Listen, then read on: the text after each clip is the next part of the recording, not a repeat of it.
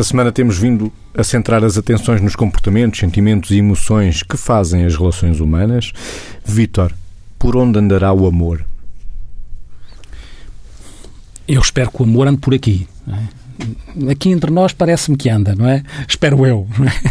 Mas o, o, o, amor, o amor é aquilo que move, eh, não move só montanhas, move tudo, move a vida e, portanto, os afetos. Eu costumo dizer que na vida o que vale são os afetos e o resto é paisagem. Convém que a paisagem seja interessante, com certeza, mas, mas o, os afetos são aquilo que são, os afetos são os catalisadores, são, é o condimento fundamental da vida e da relação das pessoas umas com as outras. E é, e é também importante ter presente que quando estamos a falar de amor e paixão uh, e, e, sentimentos com estas e emoções com estas características, das quais resultam comportamentos, esperamos nós, em conformidade com estes, com estes sentimentos, porque não vale a pena andar com a boca cheia de amor ou com a boca cheia de paixão e isso não ter uma tradução na relação com os outros.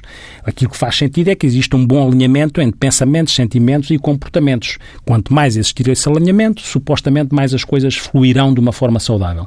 E ter a percepção que há que ter também, no processo de maturidade, esta consciência de que é importante apaixonar-nos pelas coisas, pelas situações, pelas pessoas e perceber que depois aquilo que sustenta uma relação é este equilíbrio entre os momentos de paixão e aquilo que é o amor que se constrói na cumplicidade, na reciprocidade, no compromisso e é como se pode, se pode eventualmente dizer que é a, é a, paixão é fundamental, a lareira que está acesa é fundamental, que não, não fique só na madorna da lareira que depois apaga, mas é fundamental perceber que a paixão tem a ver com esta intensidade na relação com as coisas e que o amor tem a ver com a profundidade que se vai estabelecendo ao longo de um percurso, ao longo de um projeto de vida, na relação consigo, com o outro e com o mundo. E isto eu espero que ande por aí, com certeza.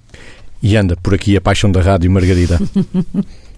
A paixão, hum, é verdade, a paixão é do domínio da intensidade. Uh, e é engraçado você estar a dizer a paixão da rádio, porque de facto a paixão da rádio é uma coisa que nas relações às vezes é um bocadinho diferente, não é? Esta, aquilo que nós vulgarmente chamamos paixão, à medida que o tempo vai passando, pode-se perder um bocadinho dessa intensidade, mas se isso repercutir em profundidade, como o Vitor dizia, o Jorge Bocai também diz, uh, as relações consolidam-se e ficam mais, mais fortes. A paixão da rádio é muito interessante porque ela é, cada vez parece que está maior, ou seja, seja, é curiosíssimo porque, mesmo que ganhem profundidade, não perdem intensidade.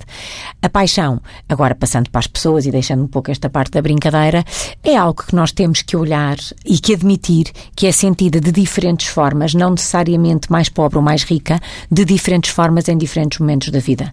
Temos que aceitar e perceber que, e isto para todos nós, que as pessoas com 20 anos ou com 15 não se apaixonam da mesma maneira que se apaixonam com 30 ou com 40, tendencialmente. E isto não quer dizer perda nem ganho, quer dizer mecanismo adaptativo, percurso de vida, sabedoria, que é uma passagem do conhecimento uh, para um estadio, se calhar, mais maduro, em que se mistura o que se aprendeu com aquilo que se viveu e aí adquire-se claramente uh, uma sabedoria maior que o próprio conhecimento.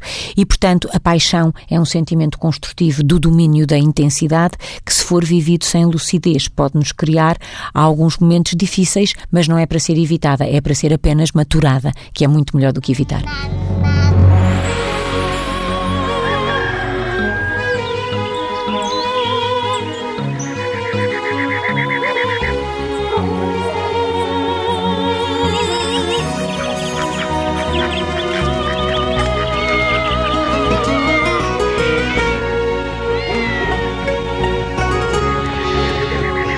TSF. A paixão da rádio.